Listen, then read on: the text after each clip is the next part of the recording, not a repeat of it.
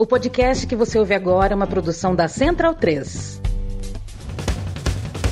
Começa agora pela Central 3, o programa para quem sabe que o futebol é muito, muito mais do que apenas um jogo. Está no ar o podcast da Trivela.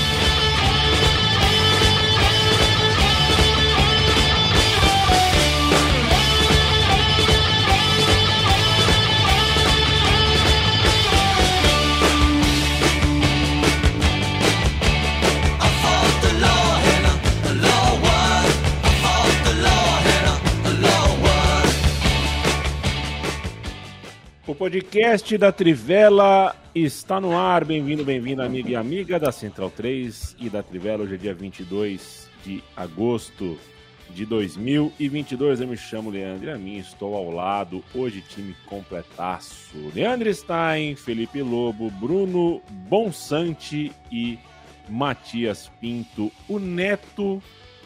É, neto não, o filho de Zeca, que é o vô de Martim que será um dia avô de alguém, porque assim é a vida, né, Matias Pinto? Olha, eu, eu, eu não sou tão otimista assim com, com, essas notícias aí, né, de, de, questão climática, tudo.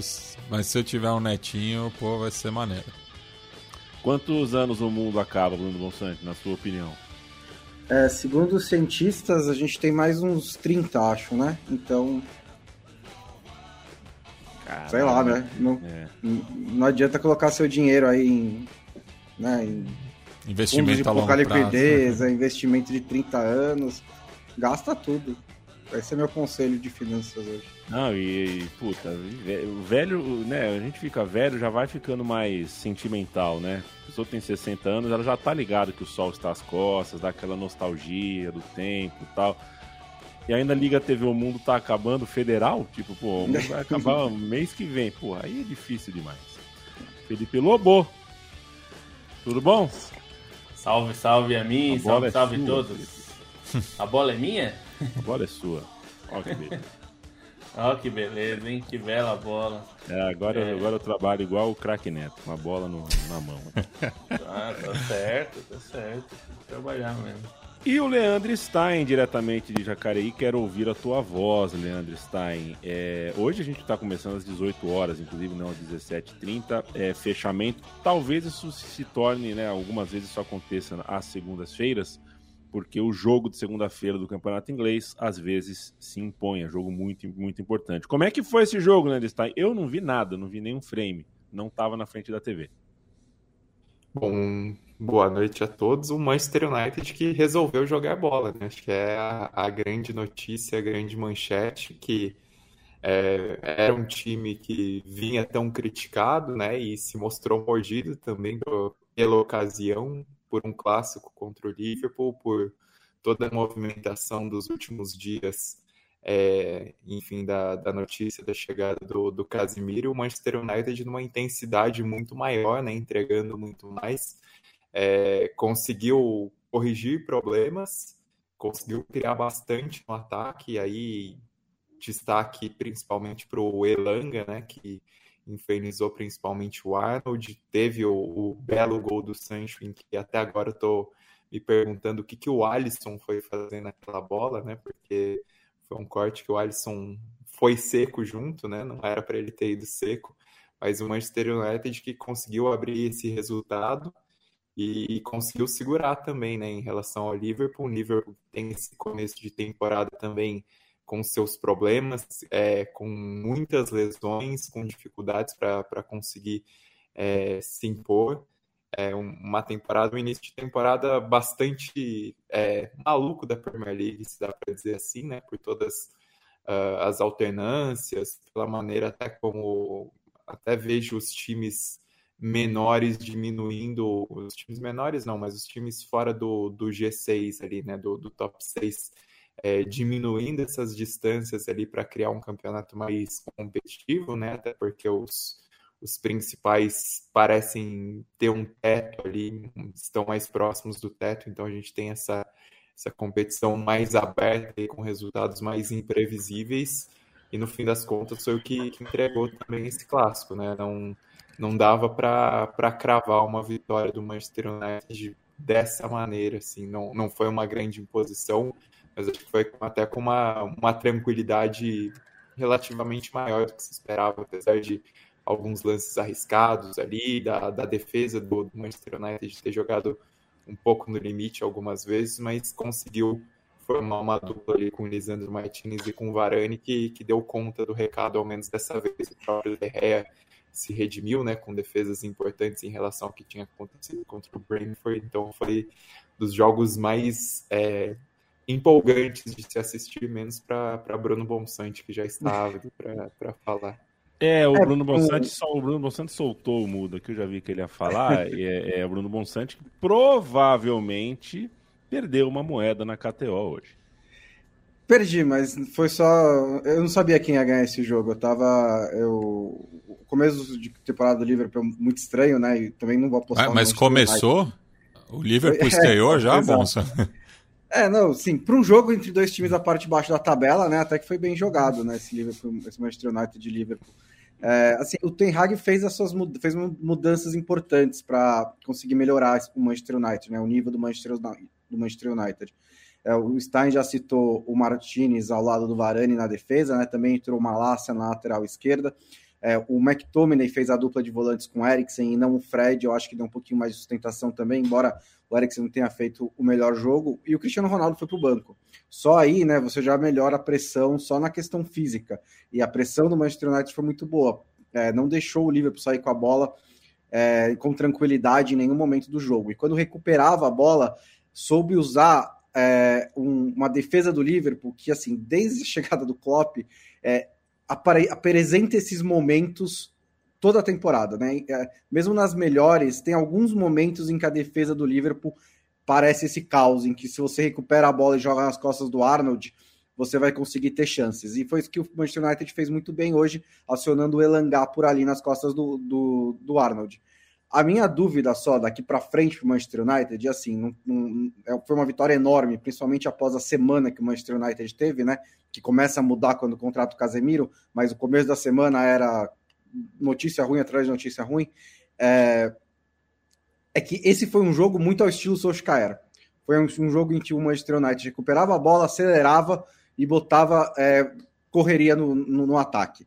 É, ok, não tem problema nenhum, dá para jogar dessa forma. Mas essa forma teve um teto com o Solskjaer, primeiro ponto, e o Ten Hag foi contratado para jogar de outro jeito. Então, quando for enfrentar adversários que se defendem de outra maneira contra o Manchester United, vamos ver se eles conseguem manter esse nível de atuação. Mas, considerando que depois de perder para o Brentford, o que todo mundo dizia era, e o próximo adversário é o Liverpool, e que terminou a temporada contratando, terminou a semana contratando o Casemiro e vencendo o Liverpool, é, não poderia ser uma terça-feira melhor para o torcedor do Manchester United. É, dá, é, é pode ser uma, um, um, ponto de virada aí nesse começo ah. de trabalho do Ten Hag. Por outro podia lado. Ter...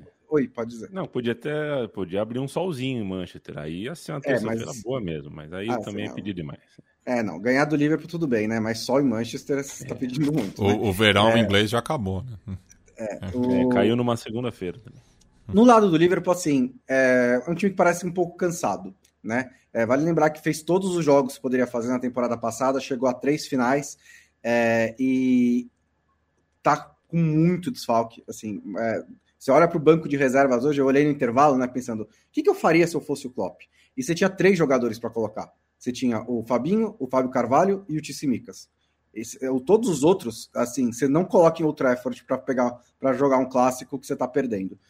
Então não tem muita opção. O Milner teve que jogar muito mais do que um cara da idade do Milner deveria ter que jogar num jogo complicado e tenso como esse. É, levou um drible seco do, do Sancho no gol, é, teve até algumas boas jogadas no ataque, mas é, é um time que depende muito do físico, sempre dependeu muito do físico e que parece um pouco cansado nesse momento, é o que não é definitivo, mas a questão é que se, é, se, é, se for brigar pelo título, né, é, tá cada semana a semana perdendo pontos. E aí vai ter que, de novo, que nem a temporada passada, se chegar a brigar pelo título, se conseguir chegar lá, o que nesse momento é uma dúvida, vai ter que fazer de novo aquele movimento de correr atrás do, do Manchester City na reta final do campeonato. E isso também é muito exigente fisicamente. Sem falar na questão de encaixe, que no ataque, principalmente, nesse momento, tá difícil. É, é, o, o, Firmino era o cara que ligava o ponto esquerdo ao ponto direita durante a primeira arrancada com o Klopp. O Firmino não é mais o mesmo jogador. Na segunda temporada da, na segunda parte da temporada passada, o Mané fez isso jogando ali como centroavante, ligando o Dias ao Salah.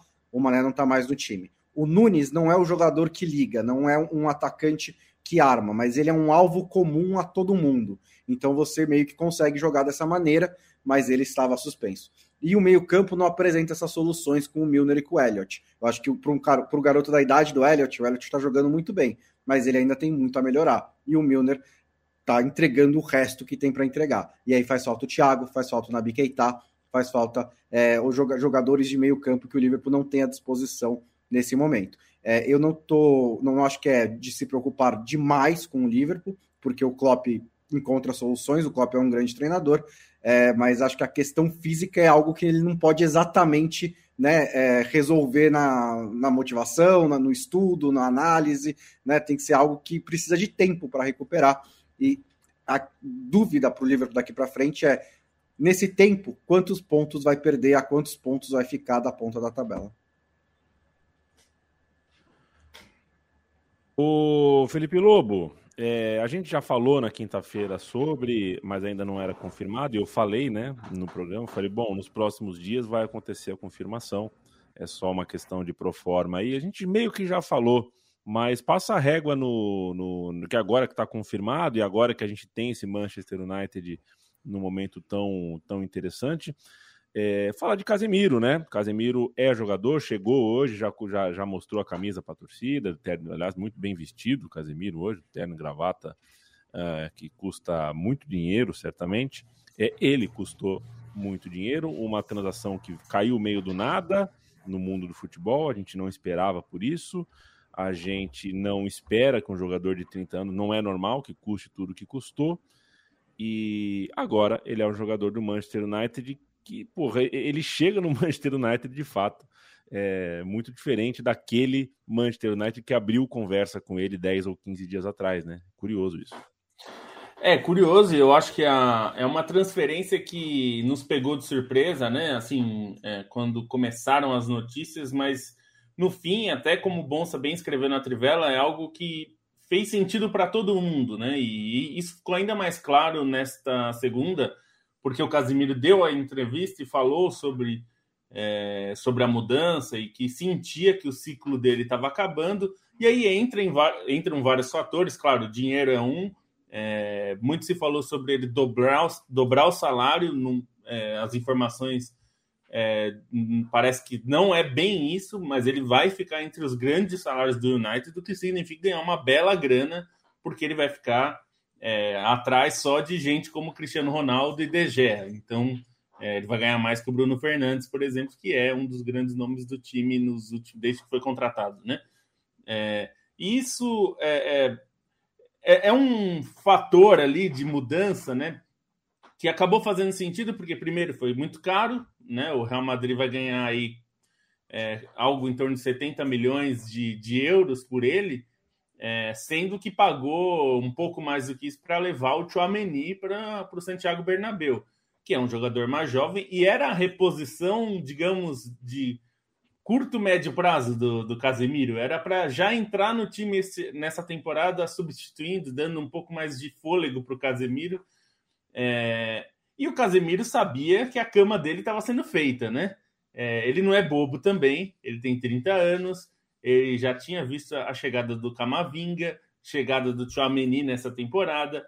É claro que tem os outros dois senadores do meio-campo, né, do Triângulo das Bermudas, como falam, que o, o Modric tem 37 anos, é, eventualmente vai deixar o time, provavelmente vai deixar mais com mais frequência o time. Tony Kroos já quase perdeu a, a, a posição na temporada passada, então ele viu no United uma chance de jogar uma liga que é muito badalada, hoje é a mais badalada do mundo, e ter é, chegar como dono do time, né? De certa forma, não exatamente, mas ele vai chegar com muita moral, né? Um jogador que, que chega muito badalado por tudo que ele fez, e acho que com justiça, porque ele é um dos melhores da posição dele no mundo, é, o que é fantástico pensando na trajetória dele, né? Como ele saiu xingado de São Paulo por muita gente na torcida pelo comportamento que ele tinha, que parecia um pouco descom né, descomprometido com as coisas. É, ele já até é. fez esse meia-culpa, né, em,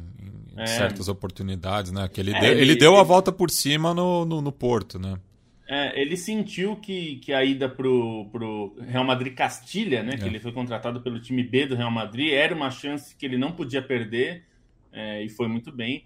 Então, é, acho que o United precisa de um jogador como ele. Se a gente olhar o jogo de hoje, quem jogou foi o McTominay, que, assim, não é um jogador ruim, mas não é um jogador do nível do Manchester United que quer ganhar alguma coisa, ou quer ser um time melhor do que é.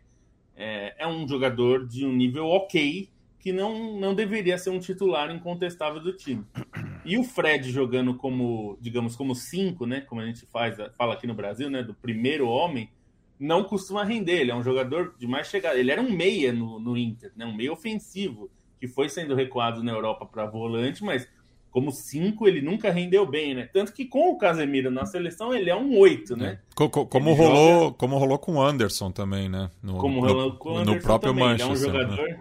De mais saída, de ser um jogador que saia mais para o jogo, né? E faça o, o área a área, né? Um jogador que defende e ataca. É, o Casemiro pode oferecer esse balanço defensivo para o United, que é importante. É, e ele vai tentar se provar. Eu acho que tem um desafio legal esportivo. Tem a grana, ele vai ganhar mais, um salário bom para um ano a mais de contrato, né? Do que ele teria no, no Real Madrid e ainda a chance de jogar uma, uma liga muito badalada num time que, por mais que esteja num momento ruim, é um time enorme. Ele mesmo falou disso, né? Ele falou: talvez o Manchester United seja um dos poucos clubes no mundo que rivalize com o Real Madrid em termos de grandeza, né? Nesse aspecto. Então, vamos ver. Eu acho que, como incentivo, já valeu, né? Porque eu acho que os jogadores. Hoje o time jogou numa motivação que a gente normalmente não vê. E considerando a liderança que o Casemiro tem, e esse é um aspecto que falta né, a esse Manchester United, pode ser interessante para todo mundo. aí. Até porque o Real Madrid, a gente até vai falar, já jogou o Chouameni e já o time nem sentiu falta do Casemiro, é. para ser bem sincero. Pois é, e, e, e, o Real Madrid tem essa questão também, né? A gente pega o, os ídolos recentes né, do, do clube, assim, tô falando da, da primeira prateleira, né? Raul, Roberto Carlos, é, Cacilhas, de não terminar bem as histórias, né? Então acho que o, o Casimiro também é, espesou na, na, decisão dele, né? Porque, é, não sei, ele ficar, ficaria mais o que dois, três anos no Real Madrid e sairia não com a moral que ele está saindo atualmente e, e com um, um, salário mais parrudo, né? Então eu acho que ele botou isso na balança também. É, só ver o Marcelo, né? Como o Marcelo é, deixa o Real Madrid. Não que ele saiu em baixa, porque ele é um cara muito querido, é, mas é, não saiu em baixa, digamos, moral, mas esportivamente ele não tem mais lugar, né? E aí talvez isso tenha pesado também, porque é aquela coisa que o Raí uma vez falou, que eu acho que é uma coisa interessante. Quando ele parou de jogar com 34 anos, ele falou: Eu prefiro parar agora que as pessoas pedem para eu continuar, do que daqui a pouco as pessoas pedirem para eu parar. Então, é, eu acho que é difícil ter essa dimensão, né? Então, saber sair do time é, é isso também. Ele poderia, daqui um ano é. ou dois, estar tá na reserva do Manchester United, do, do Real Madrid, e já não, tive, não, vai, não teria outro cavalo selado como esse passando, né? Então, ele aproveitou. Todo mundo acho que vai, vai aproveitar essa transferência. Sabedoria, sabedoria popular. Tem e vai jogar com Cristiano Ronaldo e Varane, que eles jogaram no, no Real Madrid. E diz que o Varane, segundo o The Athletic, o Varane ligou várias vezes para o Real, pro Casemiro para falar: vem para cá, nós precisamos de você, vem para cá, vai ser importante. Eu preciso de, de mais fontes para dizer que ele vai jogar com o Cristiano Ronaldo. eu não cravaria nesse momento. Cara, o, o é. Ten Hag também colocar ele hoje faltando cinco minutos é. Eu, eu Pelo menos... um pouquinho, viu? Eu Pelo gostei de ver a cara rodada. dele lá aquecendo aos é. 85. Talvez uma rodada ele jogue. É. Talvez uma jogada, é verdade. Um abraço para o Edson Shiga. Bom dia para você, ele que está no Japão. Salve para o Japão e para Santana, zona norte. De, o bairro de Santana, é, em São José dos Campos, tem muito campo de futebol amador, né? O, o grande Santana de futebol amador. É, valeu, é só não entendi se você está em Santana ou no Japão, mas um abraço de toda forma para todo mundo. Marcelo, boa noite. Uh, Caio Almeida, não tem jeito, é o Trivas, valeu, Caio. O Eduardo Stalin, é, obrigado, te agradeço. Ele fala que os 10 anos de Central 3 comemorando hoje, né? Hoje não são os 10 anos da Central 3, a Central 3 começou para o público a operar no começo de 2013, mas tudo começa com um almoço, uma conversa. E a primeira vez que eu ouvi uh, sobre a Central 3 foi uh, numa lanchonete com o Chico, meu sócio. a gente sentou numa lanchonete, ele falou: Cara, tô com um plano aí e o resto é história. Eu falei, fala, Chico, qual é o teu plano? E ele falou, pô, e se a gente montasse um estúdio, tudo mais, é a Central 3, isso foi há exatos 10 anos, vejam você. O, o, Yamin, eu, eu, lembro que eu, que eu estava em Montenegro, ali na região metropolitana de Porto Alegre, quando você me mandou uma mensagem no final de 2012 falando do, do da ideia. Tá vendo? Também tem essa tá recordação. Pois é, cara. Parece que foi ontem. Não, não parece que foi ontem, não. Os 10 anos passaram, demoraram 10 anos para passar mesmo, mas. É... Eu tava defendendo meu TCC. E Olha. vocês não me chamaram para trabalhar na E o, e o Biratã te, tava te dando o, é, o 9. Foi o Biratã que teve que me chamar para trabalhar na Trivela. Uns seis meses depois. É. Olha, a gente em 60 minutos tem que passar por cinco ligas e mais umas coisinhas a mais, então, né, já foi 20. O campeonato inglês merece tudo isso. Daqui a pouco o Stein vai passar a régua no campeonato inglês para a gente viajar para a Espanha. Só terminando aqui uh, a rodadinha de abraços: Ramon Flores, Expedito Neto, Isaías Violino, brincadeira, hein? Ross, Alex Gomes, Giovanni Lima, Montenegro, famoso GLM, boa noite para você também ele já começou a coleção de figurinhas para a Copa, aparentemente. Eu ainda não. E quando começar, eu vou comprar seis pacotinhos. Eu me conheço. Eu me conheço. Vou comprar seis, sete pacotinhos não vou achar graça nenhuma. Bruno Verzinazzi, um abraço. Jean Paulo da Silva. Emerson Pérez. Todo mundo esperando o Leandro Stein passar a régua no futebol inglês com traulitada do Leeds, com o líder Arsenal, único 100% da competição. O que você quiser destacar, você destaca, Leandro.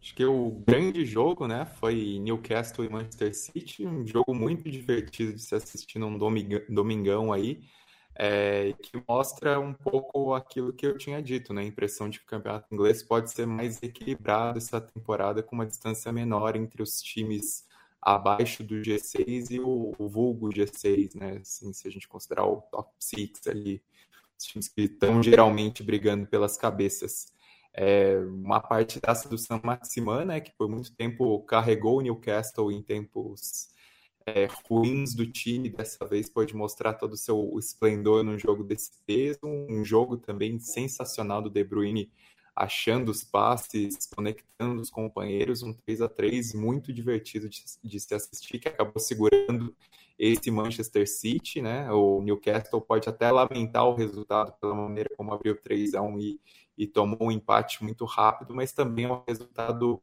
é, de peso, porque ali, quando chegou a meia hora final que o Manchester City conseguiu 3 a 3 a impressão era de que o Manchester City terminaria atropelando, e não foi isso que aconteceu, né? É, dentro dessa rodada de, de, times diminuindo a distância, tem o resultado do Leeds contra o Chelsea, né? Um 3 a 0 em que o Chelsea criava muito mais chances, até que desabou a partir do momento do do erro do Mendy, né, que permitiu o primeiro gol do Leeds, e aí o Leeds abriu 2 a 0 rapidamente, fez o 3 a 0 no segundo tempo, conseguiu administrar bem o resultado, um Leeds que a gente já tinha destacado no, no guia da Premier League, né, no, no guia formato podcast, que é um time que contratou muito bem nesse mercado, é, deve parece muito mais robusto aí, pelo menos nessa briga contra o rebaixamento, que é o objetivo primordial. Até na parte de baixo dá para destacar outro jogo que foi muito bom, que foi Fulham e Brentford, que foi um 3 a 2 para o Fulham, que desses times que subiram não tem todo esse poder de mercado do Nottingham Forest, mas é um time que já vem em alta, já vem de uma temporada muito boa na Championship e consegue entregar isso na Premier League. Também é um desses destaques. E o Arsenal, que no fim das contas é o líder, é o único com 100% de aproveitamento um Arsenal que teve uma rodada mais acessível aí contra o Bournemouth, né? Conseguiu essa, essa vitória. Gabriel Jesus teve assistência, um gol anulado ali por milímetros. Mas acho que do Arsenal, quem vale destacar é o Odegaard, né? Que é o capitão do time que é um jogador ainda visto por muita gente como um, um flop, né? Um foguete molhado, uma promessa que não vingou por tudo que gerava de expectativa, mas é um cara muito jovem ainda e que nesse Arsenal, com essa liderança, com, com esse papel que ele vem fazendo num bom início do Arsenal, é bastante positivo, né?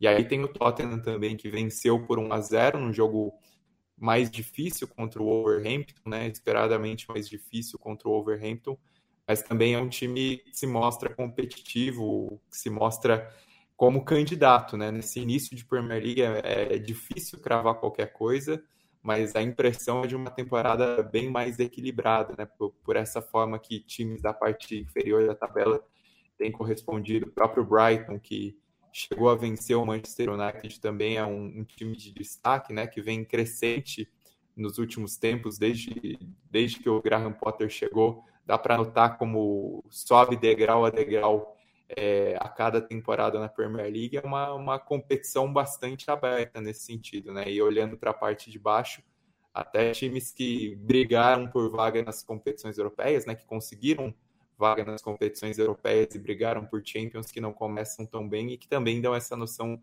de uma temporada um tanto quanto imprevisível, pelo menos por essas três primeiras rodadas, com Leicester e West Ham ali na rabeira da tabela. Então, acho que é uma temporada que promete muito por isso, né? Os times, é, os favoritos, os de folha de pagamento maior ainda se acertando, né? Como é, casos claros de Liverpool e Manchester United.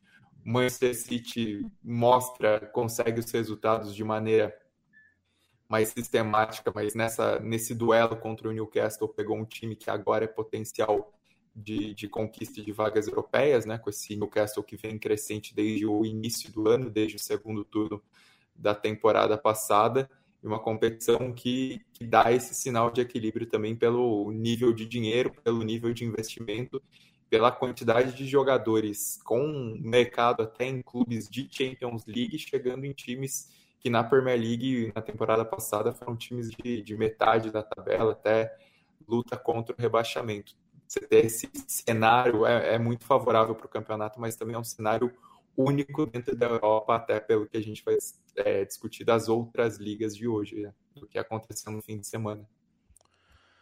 Uh, a gente vai falar então agora de La Liga. Eu vou pedir para o Landestrein tentar fazer dados móveis, alguma coisa assim, porque é, foi super audível.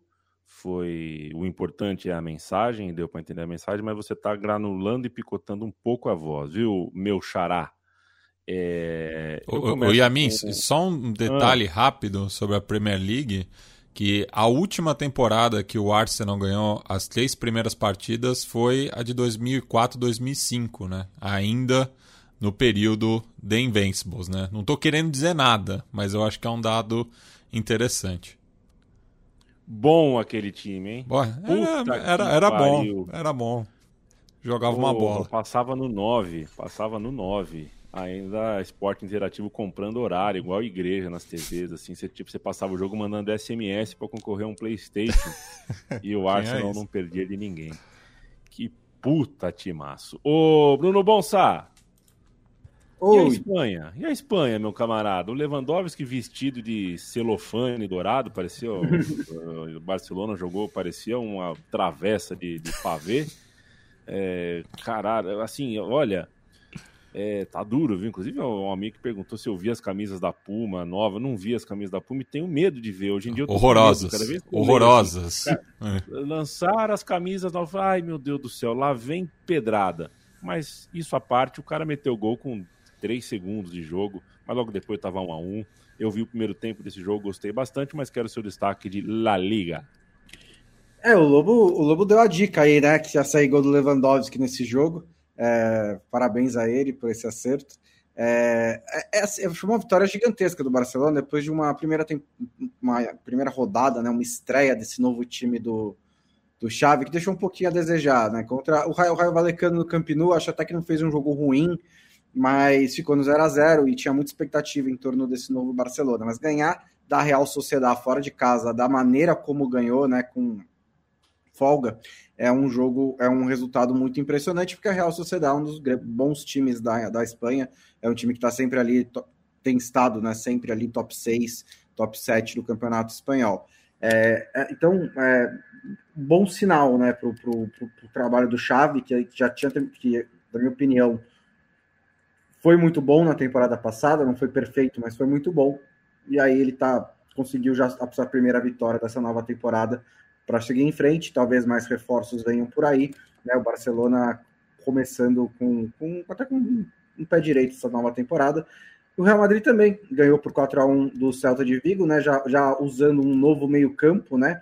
É, assim, o Valverde já vem sendo titular uma posição um pouquinho mais avançada, mas ali com o Camavinga e com o Chomeni ao lado do Modric, né? O, o, o, o Kroos nesse momento não, não, não estava nesse jogo, mas é, também ganhou de um bom time do Campeonato Espanhol, mas acho que o destaque aí é, é realmente a, a mudança que começa a acontecer já, talvez um pouco mais acelerada no meio campo do Real Madrid, que deixou a decisão para o Casemiro, né? Mas é, já que vai receber uma bela de uma grana pelo, pelo volante, já acelera um pouco seu processo de renovação no meio campo. E acho que vale também o destaque para a ótima vitória do Vila Real, né? Que venceu o Atlético de Madrid por 2 a 0 fora de casa, uma, um gol do Yeremi Pinho no, no primeiro, no começo, no segundo tempo, é, para abrir o placar. Depois o Gerardo Moreno fez 2 a 0 O Pinho é um garoto de muito, muito potencial é, do Vila Real. E ganhar no, no Vanda Metropolitano não é muito fácil. E o, o Vila Real vem aí numa boa toada também nesse trabalho do Emery. É, semifinal da Champions League na temporada passada, não foi tão bem assim em La Liga, empatou um pouco demais. Inclusive, todo mundo empata muito La Liga, né? E agora consegue uma boa vitória contra o Atlético. É, e também teve, teve um, um, empatezinho do Sevilha também, né? Que foi meio um pouquinho um, um tropeço ali curioso também. É, atacou bastante, teve várias chances, mas começou com um novo empate também. Eu falei que empatam muito em La Liga porque eu lembrei desse empate do Sevilha, que também na temporada passada foi outro time que empatou muito. E o destaque também para o Raio Valecano, né? Que duas rodadas jogando de visitante, o que é algo estranho, né? Os dois jogos em Barcelona é, tá aí com quatro pontos, né? Um bom arranque novamente da equipe treinada pelo Iraola. Pelo menos você reserva um hotel só, né? A cama tá quente ainda, né? Exato. É. O Felipe Lobo deu um sorriso um pouco constrangido com a piada do Bonsante. É... Ei, mas foi das minhas piores, não, viu? Acho até que mas foi ruim. Seis. Vimos agora que está totalmente restabelecida a internet de Leandro Stein. Esse mais foi ruim, saiu assim. saiu lindo. Né? Saiu o teste, foi o teste. Saiu limpinho.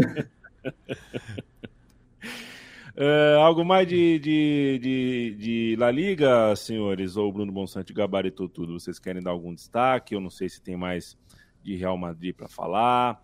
É, inclusive, estou anotando a estatística aqui, quantas vezes é Chouameni, quantas vezes é Chouameni. É, preciso aprender. Difícil é, é o, o georgiano do, do Napoli, ninguém sabe pronunciar. Ah, isso aí chama de Kaká, pô, chama de Kaká. Os caras têm os truques deles lá também, não é, é, possível que eles chamam todo mundo assim também. É, que é. o jeito que ele pediu é capcioso, né? Ele pediu pra. Ele falou que quem quiser pode me chamar de Kvara. Aí, é, para o narrador é um, é um, pouco, um pouco difícil, ainda mais numa temporada em que outra contratação do, do Napoli é o Minjai, né? Está é. tá sendo chamado de Kim, que é o sobrenome dele. Kaladze ou, ou Arveladze, ou Landstein?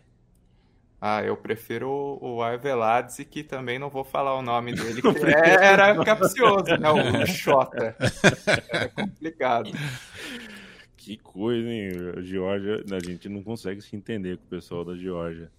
Uh, Felipe Lobo, algo mais de, de Série A? Ou a gente despacha esse podcast para a Itália, para a Terra da Bota, onde o Napoli está fazendo um belíssimo início de competição?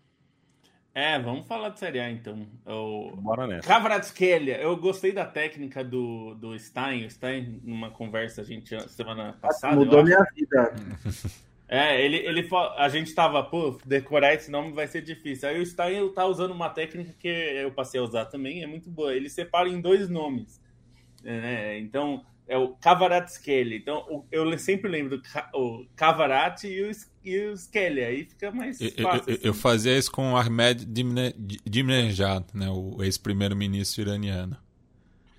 É, então. Tem que é, ficar mais fácil, porque é um, um, como um nome só é muito difícil de lembrar, mas como dois, assim, né? Fica mais fácil. E ele continua muito bem, né? Tá sendo o grande destaque do Napoli. Ele entrou no lugar ali do Insigne, né? jogando na ponta esquerda. É, fez dois gols de novo, quer dizer, nem se esperava que ele fizesse tantos gols, na verdade. Ele não, não um grande artilheiro, mas é um jogador muito ofensivo, muito interessante é, foi muito bem no time do o Napoli goleou o Monza, o, o Monza é, do Galliani, dos mil reforços, 19 reforços e tudo mais. É, o Napoli também contratou o Raspadori, que até já foi relacionado nesse jogo de domingo, foi anunciado no sábado. No domingo já estava no banco, mas não entrou, né? Ainda, ainda nem tinha treinado com os companheiros direito. É, mas o Napoli começa muito bem mesmo. E a Série A dá uma sensação de equilíbrio que, que já rolou na temporada passada, né? A decisão do título só foi na última rodada e os resultados, como as coisas estão acontecendo, dá uma sensação que isso vai acontecer de novo, porque é, o Milan sofreu um pouco contra a Atalanta, não mostrou que falta um pouco de poder de fogo e aí é, um pouco pela pela falta do, do, do Giruta, o Giruta no melhor nível físico, inclusive. É, o Ibrahimovic está machucado, deve voltar só no segundo semestre, no segundo, na segunda metade da temporada, né? Se voltar. É, e até por isso que a gente vê que o Milan estava procurando ainda um atacante, porque talvez o Rebic, que é um bom jogador, mas não é aquele jogador confiável, é, não conseguiu entregar ali, não foi tão bem. É, e, e, pelo nível que o Brahim Dias apresentou no campo, eu já começo a achar que o Decletier deve ser o titular em breve do time. Ele, é, o belga, foi o principal contratado do Milan. É, imagino que ele vá jogar ali na posição de meia, mais se aproximando aos, aos atacantes. E se está faltando poder de fogo ao Milan, é, a Inter é, parece que o Lukaku e o Lautaro Lula. nunca se, é, eles nunca se é, se desencontraram, né? Eles voltaram a jogar com muita muito entrosamento, muita química ali, né? Até o perfil da Série A colocou Lula lá, né? Lula é. voltou, Felipe Lobo? Lula voltou. Tá e bom. aí, porque Lula é a forma como os italianos chamam, né? O, o Lautaro e Lukaku. É, é o MSN uh, Lula. deles. É, então, e, e ele, o, o, Lukaku fazendo um papel é, que muita gente espera dele, né? De fazer um pivô, né? Pelo tamanho que ele tem e tudo mais. Ele participa bem das construções ofensivas. E, e até tem mais, já falamos disso aqui, tem explicações, né? De como ele se integra melhor num time que tem dois atacantes ou que ele pode circular mais pelo campo, né? E até o, o, ele não fez gol, né? Foi, foi, mas ele participou dos gols. O Lautaro fez gols e, e o terceiro gol da Inter, que foi 3 a 0 contra o Spezia, que é um dos times que vai brigar para não cair. O quem participa é o Dzeko, que é o atacante que chegou para o lugar dele, né? E agora virou reserva de novo, mas entrou bem. E, e a Inter tem mostrado boas opções ali ofensivas. O time ainda não está ajustado, mas mas está entregando resultados, né? E o quem... primeiro gol eu achei muito é, é, o gol que eles vão fazer mil vezes, né? Que a ah, bola é. colocar, colocar com a jeito, o Martinez chega, pá. É, então, é um, por isso eles têm muito esse entrosamento e eu acho que isso faltava um pouco no Chelsea, né? É, porque ele era um jogador, ele é um jogador que faz muito bem essa função de tabelar, né? E a, não só fazer o pivô de ajeitar de costas, mas tabelar mesmo.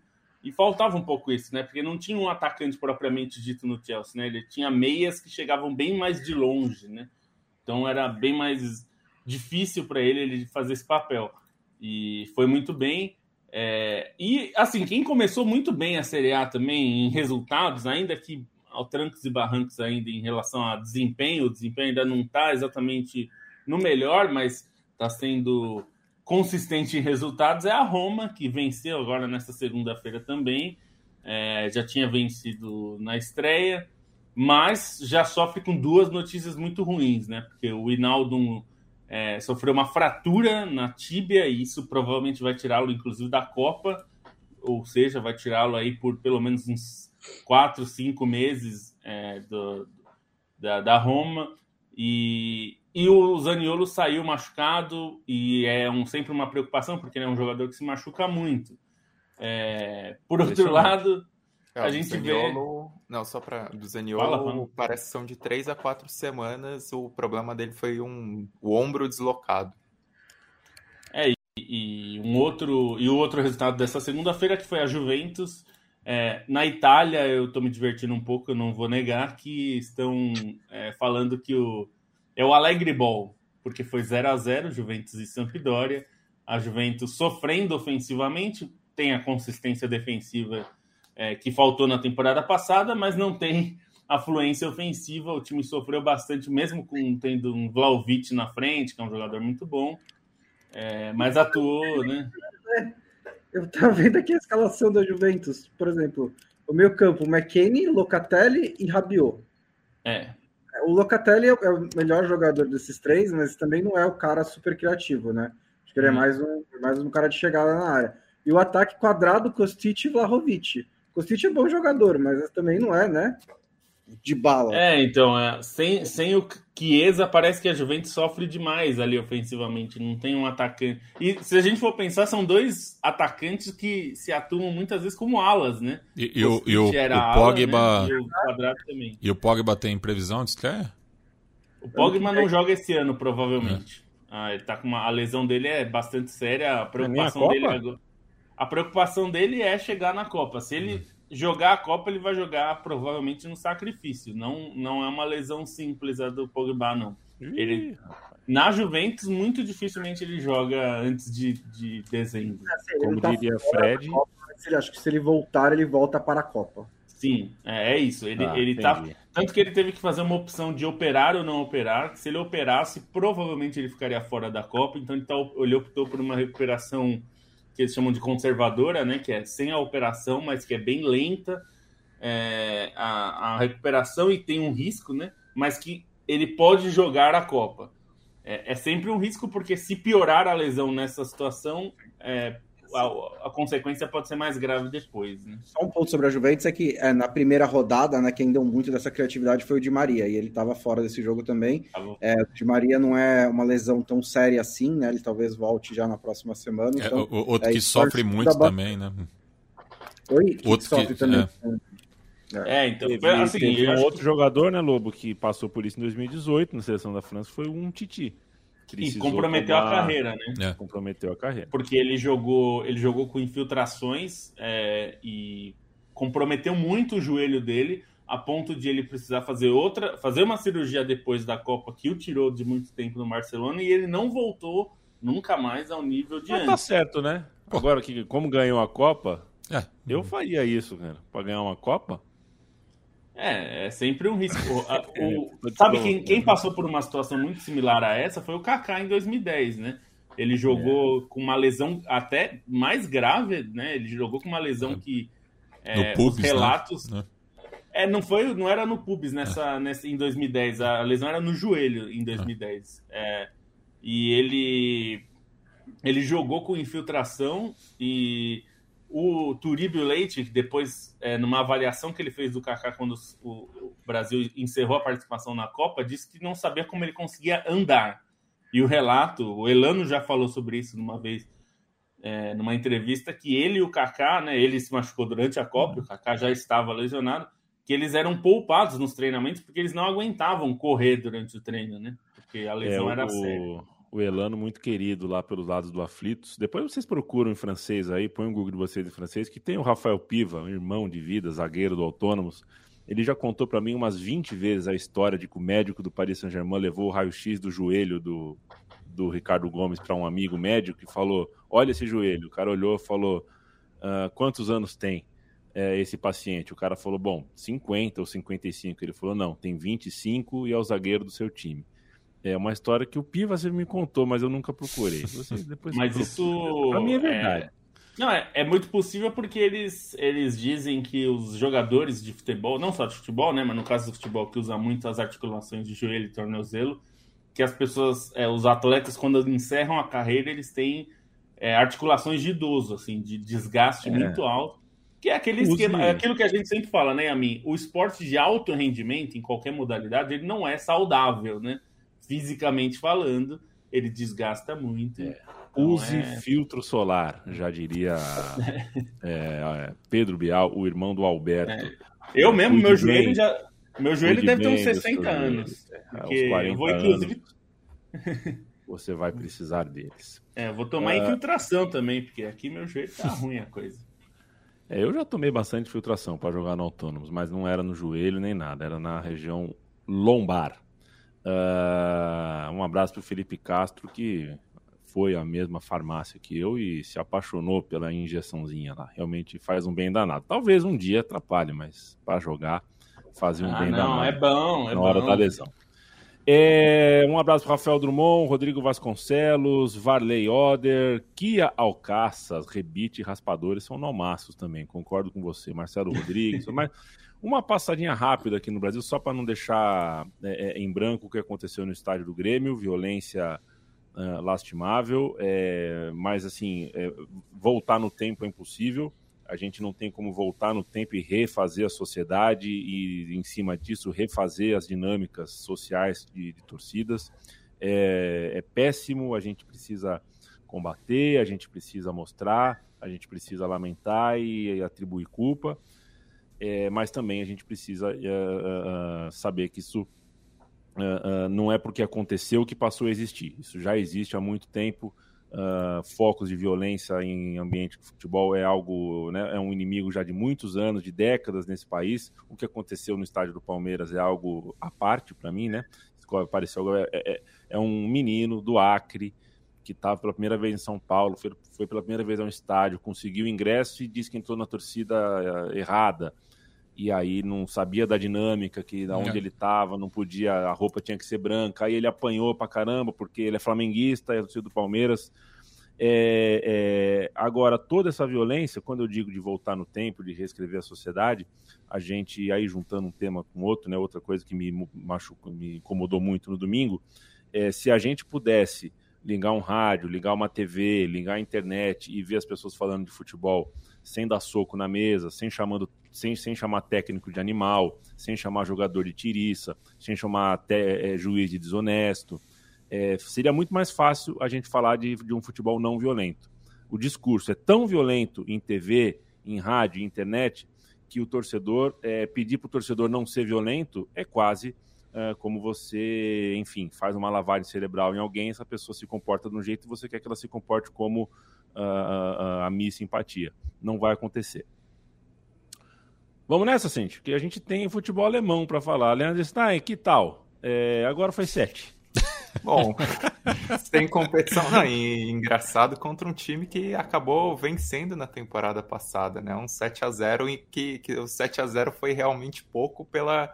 A vingança nunca é plena, né? O, Já diria. O Bayern jogou. E assim, acho que o, o destaque desse jogo é um lance que eu nem vi muita gente comentando é porque ninguém estava assistindo o Bayern no horário, né? Tava vendo Manchester City e Newcastle, mas foi um lance muito legal do Mané, em que ele faz um gol e aí ele não comemora, ele fica na rede, não comemora, faz uma cara meio de sem graça, daí eu falei, ah, de, achou que estava impedido.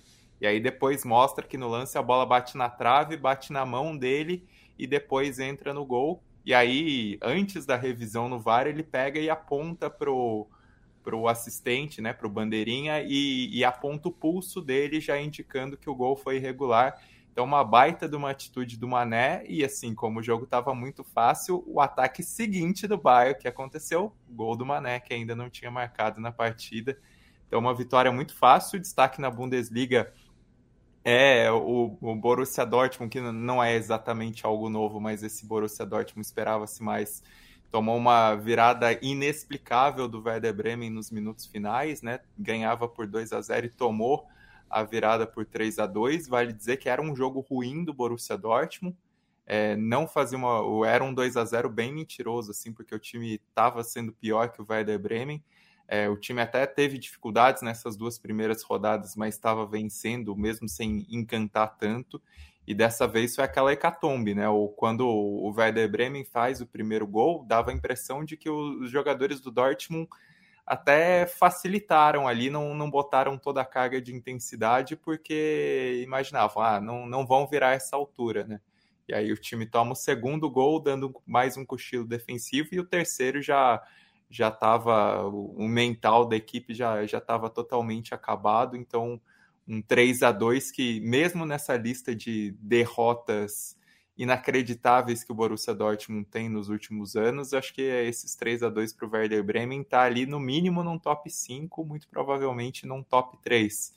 É, e, e, acho que pesa também no, numas, nas expectativas sobre o time, né, em relação ao mercado, que fez um bom mercado, mas aí tem dois pontos. Um teve muitos problemas de lesão, e mesmo nesse jogo perdeu o Daoud lesionado, o Hummels também saiu, e, e outra coisa é que o Borussia Dortmund, mesmo contratando bem, não resolveu todas as carências, né? Contratou muito bem, por exemplo, para o miolo da zaga, mas as laterais continuam muito frágeis. Então, é uma questão pro Borussia Dortmund, início de Bundesliga, que se na Premier League a gente fala que está essa impressão de uma situação aberta, a Bundesliga, de novo, tem essa impressão de situação aberta, exceto o Bayern de Munique, que, enfim, começa dessa maneira como está sendo, e, e, acho que é o comentário que a gente também pode fazer para o campeonato francês, que a gente vai entrar daqui a pouco.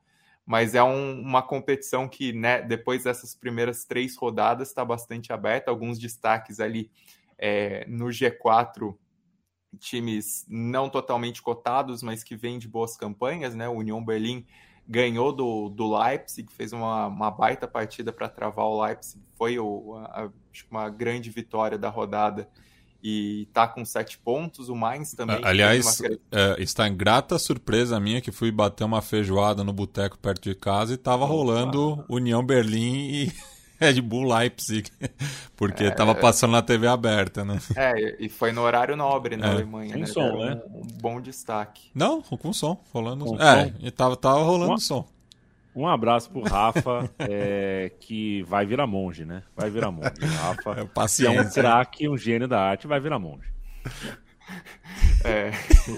Só continuando, o, além do, do União Berlim, o Mainz também faz uma temporada de bastante destaque, né? Um time que chegou a estar tá ali com o Schalke brigando ponto a ponto é, naquele rebaixamento inacreditável do Schalke, desde então cresceu, né? Desde o segundo turno daquela temporada, já fez uma boa temporada passada e agora aí está mostrando potencial para brigar por Copas Europeias e na parte inferior da tabela é, times que se esperava muito mais, né? O Leipzig, que já vi rumores de trocar de técnico, que acho que é algo inacreditável, né?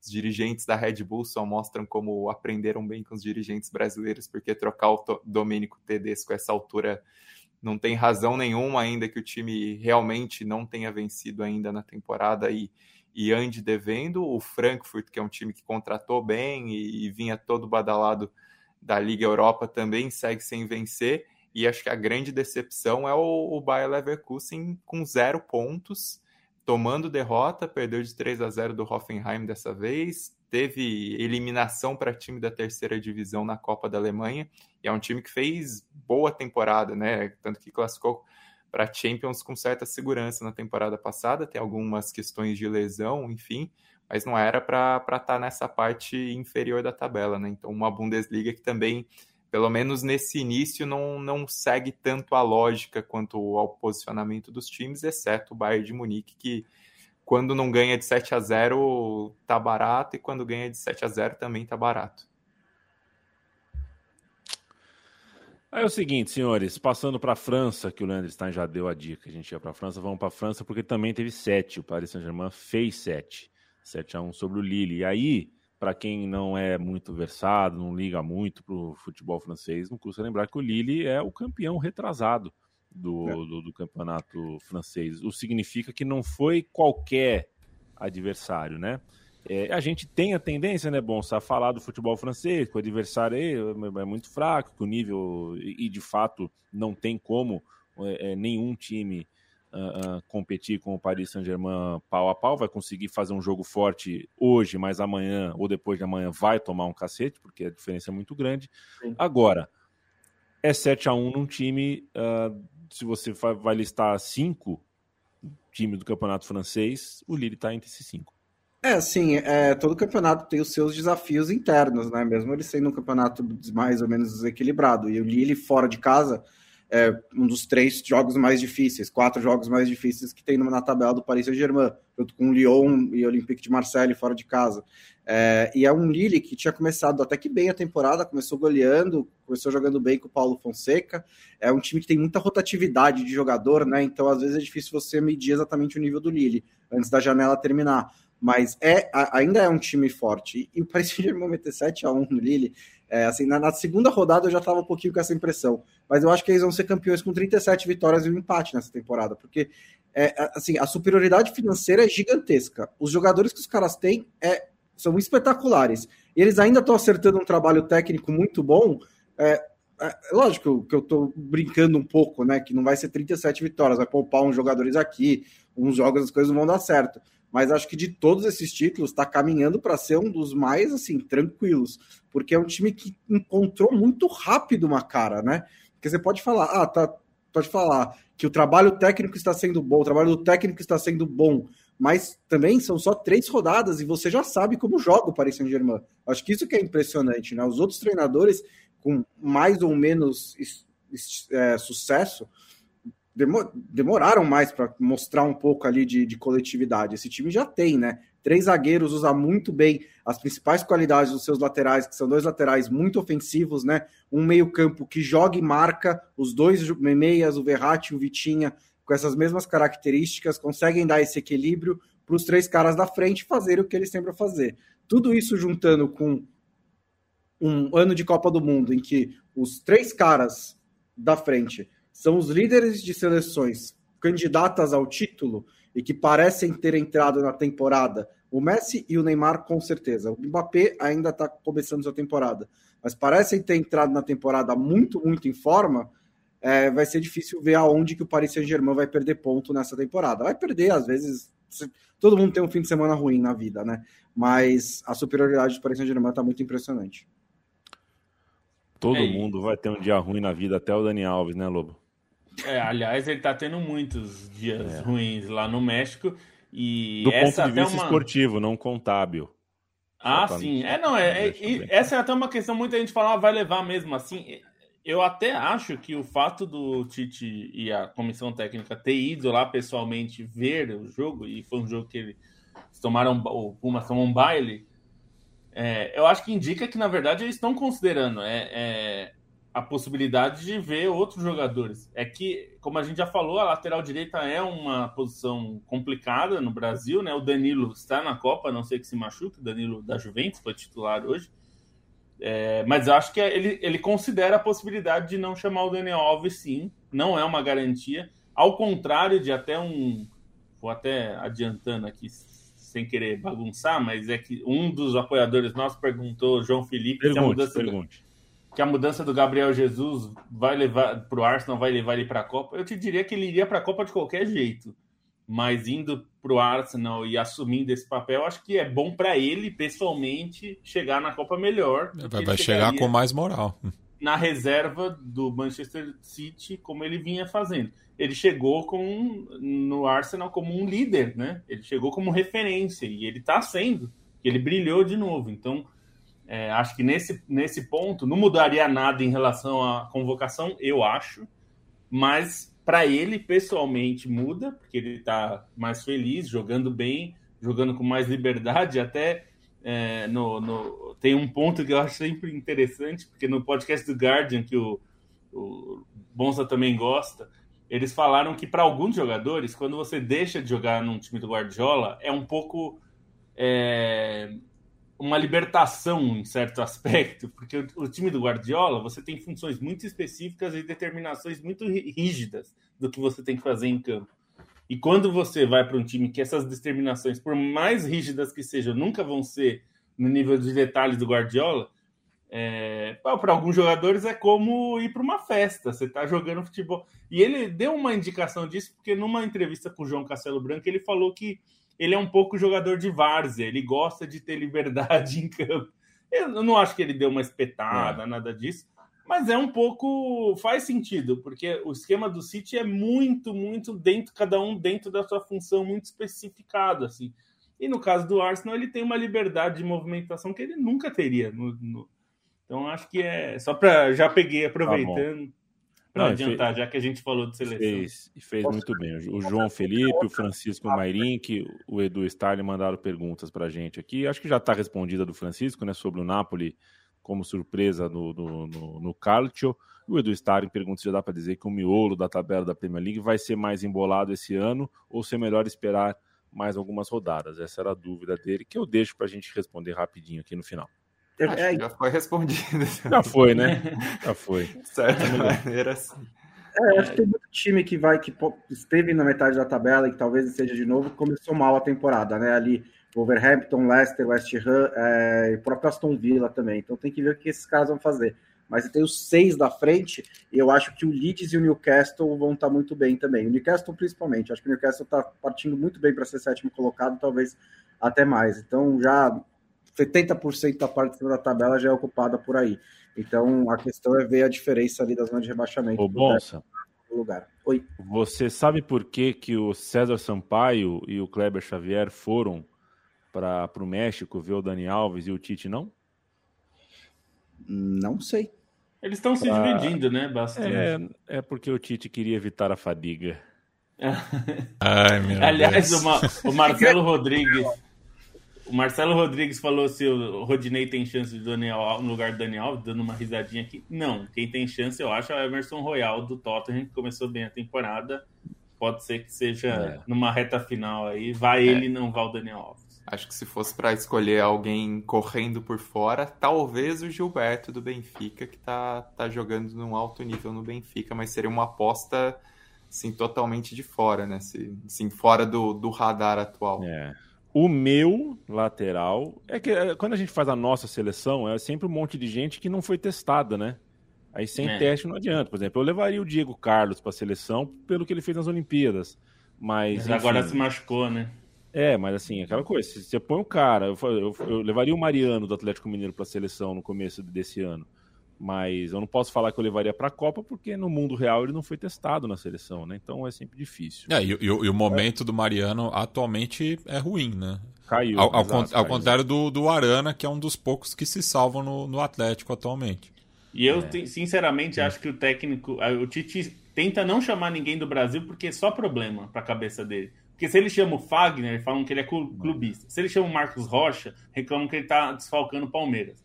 Então é um, é um, assim, futebol brasileiro, vou falar bem a verdade, que é uma das coisas que nos move aqui várias vezes. É um saco o futebol brasileiro. Falar sobre o futebol brasileiro é um saco, porque tudo as pessoas enchem um saco. Exato. E, e falar de boa de futebol brasileiro é pegar uma colher e tirando a sujeira de um rio com uma colher. É. E tem muito veículo com microfone muito grande que abre para um, um caminhão pipa de lixo. Né? Então você está lá com a colher, você passa o dia inteiro tirando lixo com uma colher, assim. Chega no fim do dia vem um caminhão pipa, assim. É, Aí é ponderação muito... não adianta, né, Yamin? Porque Exato, as pessoas é querem é gritaria, dedo no, no, olho, essas coisas. É uma luta muito difícil. Acabou, senhores. O podcast da Trivela volta na quinta-feira. Se você quer apoiar o estúdio ou a redação, apoia.se barra central 3, apoia.se barra Trivela. É o financiamento coletivo das duas casas. Visite nossa cozinha trivela.com.br, central3.com.br e compre produtos Trivela na loja capred.com.br barra Trivela. Toda segunda e toda quinta um episódio novo. É, eu fui Leandro Amin, estive com Matias Pinto, Bruno Bonsante, Leandro é, Stein e Felipe Lobo Batista. E se eu falei que é toda segunda e toda quinta e hoje é segunda, eu só posso dizer para vocês que a gente se vê na quinta-feira. Dignidade já.